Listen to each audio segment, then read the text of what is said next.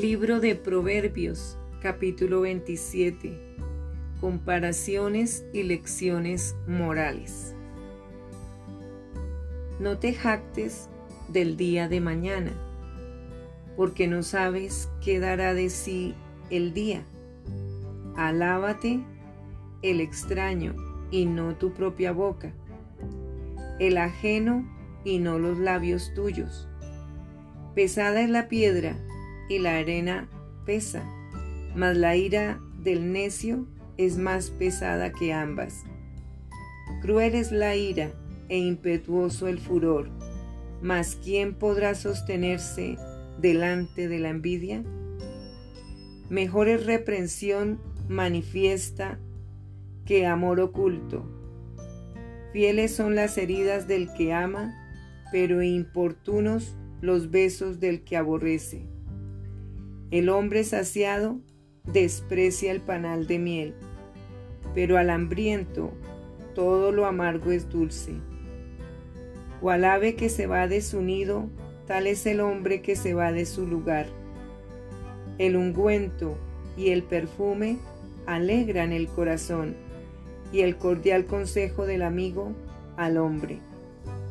No dejes a tu amigo, ni al amigo de tu padre ni vayas a la casa de tu hermano en el día de tu aflicción. Mejor es el vecino cerca que el hermano lejos. Sé sabio, hijo mío, y alegra mi corazón, y tendré que responder al que me agravie. El avisado ve el mal y se esconde, mas los simples pasan y llevan el daño. Quítale su ropa al que salió, al que salió fiador por el extraño, y al que fía a la extraña, tómale prenda. El que bendice a su amigo en alta voz, madrugando de mañana, por maldición se le contará. Gotera continua en tiempo de lluvia y la mujer rencillosa son semejantes. Pretender contenerla es como refrenar el viento o sujetar el aceite en la mano derecha.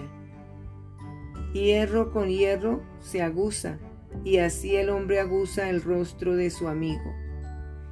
Quien cuida la higuera comerá su fruto, y el que mira por los intereses de su Señor tendrá honra. Como en el agua, el rostro corresponde al rostro, así el corazón del hombre al del hombre. El Seol y el Abadón nunca se sacian, así los ojos del hombre nunca están satisfechos. El crisol prueba la plata y la hornaza el oro, y al hombre la boca del que lo alaba.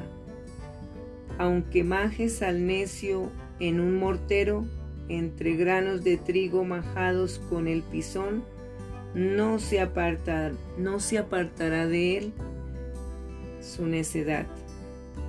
Sé diligente en conocer el estado de tus ovejas y mira con cuidado por tus rebaños, porque las riquezas no duran para siempre y será la corona para perpetuas generaciones.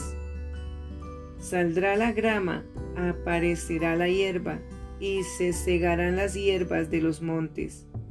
Los corderos son para tus vestidos, y los cabritos para el precio del campo, y abundancia de leche de las cabras para tu mantenimiento, para mantenimiento de tu casa y para sustento de tus criadas.